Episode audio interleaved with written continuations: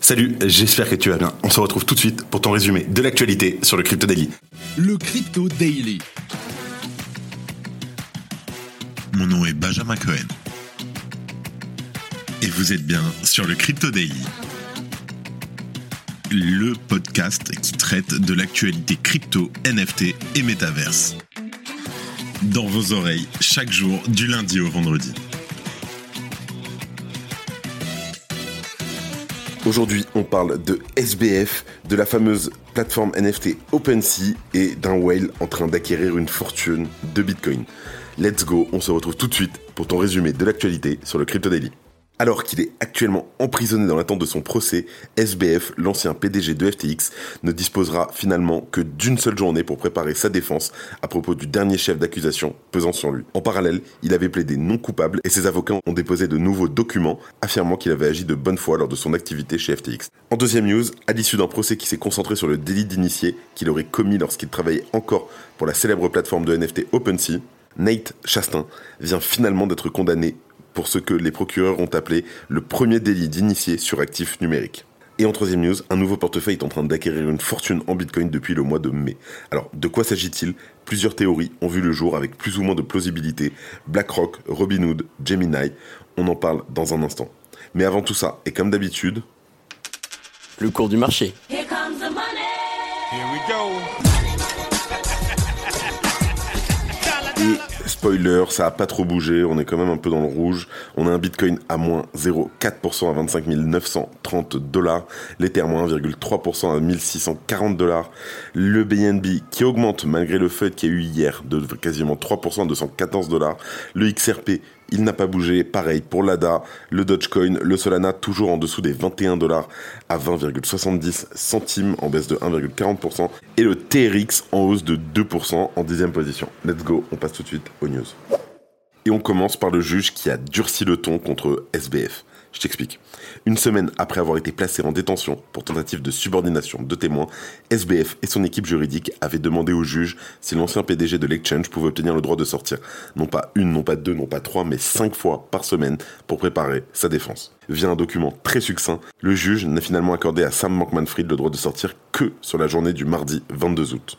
Plus précisément, SBF a disposé de 5h30 hier pour élaborer sa défense aux côtés de ses avocats concernant le dernier chef d'accusation émis à son encontre.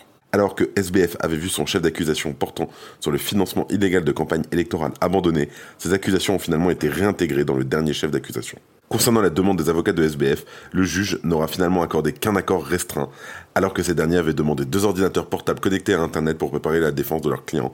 Lewis Kaplan, le juge, a décidé qu'un seul suffisait. En parallèle, la totalité des autres requêtes déposées par les avocats de SBF a été rejetée. En tout cas, il y a deux jours, le 21 août, les procureurs des États-Unis ont déposé un long document d'une centaine de pages au tribunal afin de proposer des instructions sur la manière dont devait être divisé le procès de SBF. Ainsi, les sept chefs d'accusation pesant sur l'ancien PDG de FTX ont été décomposés afin qu'ils puissent être travaillés en détail. Ce sont au total 69 requêtes qui devront être révisées par le juge, ce dernier ayant le dernier mot sur la façon dont il instruira le jury. Les avocats de Sam Bankman-Fried ont également transmis leurs propres documents sur lesquels ils ont fait savoir que les différents reproches portant sur l'intéressé s'apparentaient davantage à des erreurs de jugement et des erreurs de gestion plutôt qu'à des crimes. Ils déclarent, je cite, Si M. Bankman-Fried a agi de bonne foi en ce qui concerne l'utilisation des fonds des clients de FTX avec la conviction que, sur le plan commercial, FTX serait en mesure de couvrir toutes les demandes de retrait des clients, il n'a pas agi avec l'intention spécifique de frauder.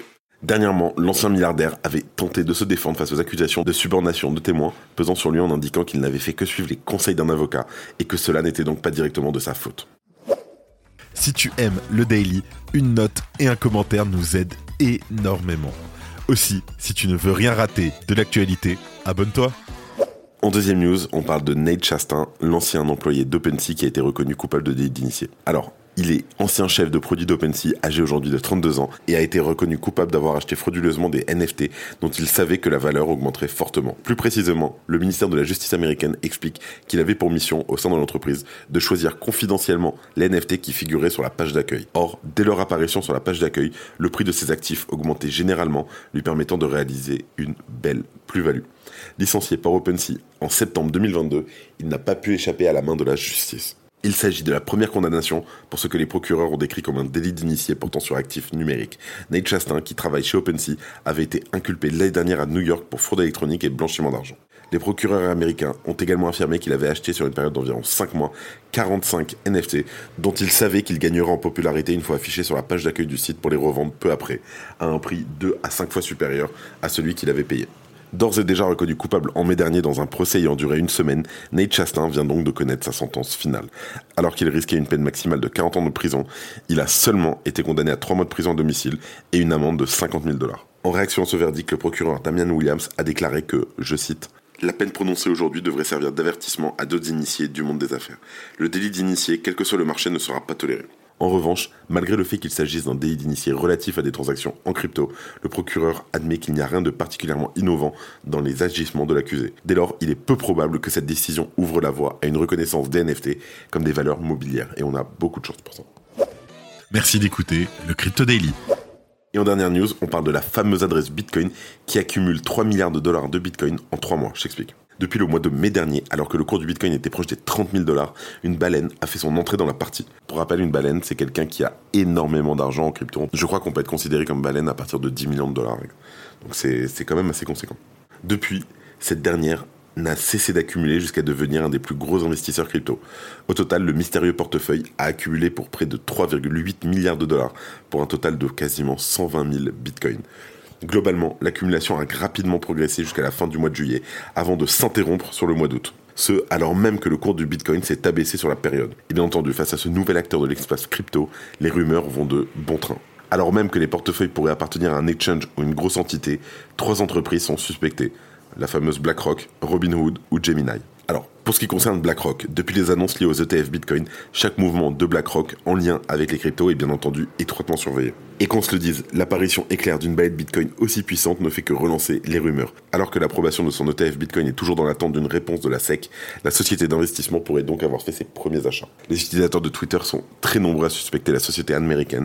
Par exemple, le premier achat aurait été fait approximativement un mois avant que BlackRock n'officialise sa demande d'ouverture d'ETF. Néanmoins, à l'heure actuelle, rien ne permet de confirmer ou infirmer une telle information. Une deuxième entité est pointée du doigt, le courtier américain Robinhood. En effet, selon les données récupérées par la plateforme Arkham Intel, Robinhood alimenterait cette adresse depuis plusieurs mois. Arkham arrive à cette conclusion grâce à l'utilisation d'un algorithme complexe scannant l'ensemble de l'historique des traces laissées par diverses adresses sur la blockchain. Pour l'heure, l'absence de communication officielle de la part du courtier ne permet pas de vérifier cette théorie. Et pour ce qui concerne Gemini, cette théorie provient du journaliste Colin Wu, qui après avoir analysé l'historique de cette adresse, il s'est aperçu que Gemini avait commencé à transférer des BTC dessus durant les trois derniers mois. Pour l'instant, aucune de ces théories n'a pu être confirmée ou infirmée, mais on ne manquera pas de vous tenir au courant si une réponse est apportée dans les prochains jours. Les actualités en bref avec notre partenaire Bien Crypto. La Poste dévoile son premier timbre NFT. Annoncé hier en fin de journée, la sortie de ce timbre sous forme de NFT aura lieu le 18 septembre prochain. Pour chaque timbre produit, son jumeau physique sera distribué à l'utilisateur. L'ambition est simple, faire entrer les timbres et plus généralement la philatélie dans le monde du Web3. Binance US s'associe à MoonPay pour réouvrir ses services de crypto-monnaie. Cette collaboration permettra tout simplement aux clients américains de Binance de pouvoir utiliser les services de MoonPay comme une passerelle pour commencer à utiliser la plateforme.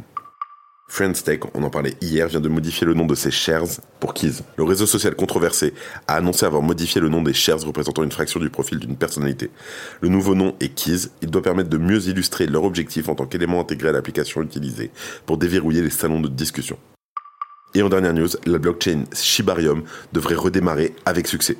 Le lancement tant attendu de Shibarium a été gâché par des problèmes de réseau et un bridge défectueux. Après plusieurs jours de travail, le principal développeur du projet a déclaré que le réseau était presque prêt à rouvrir au public et qu'il avait mis en place des mécanismes pour éviter qu'une telle panne ne se reproduise.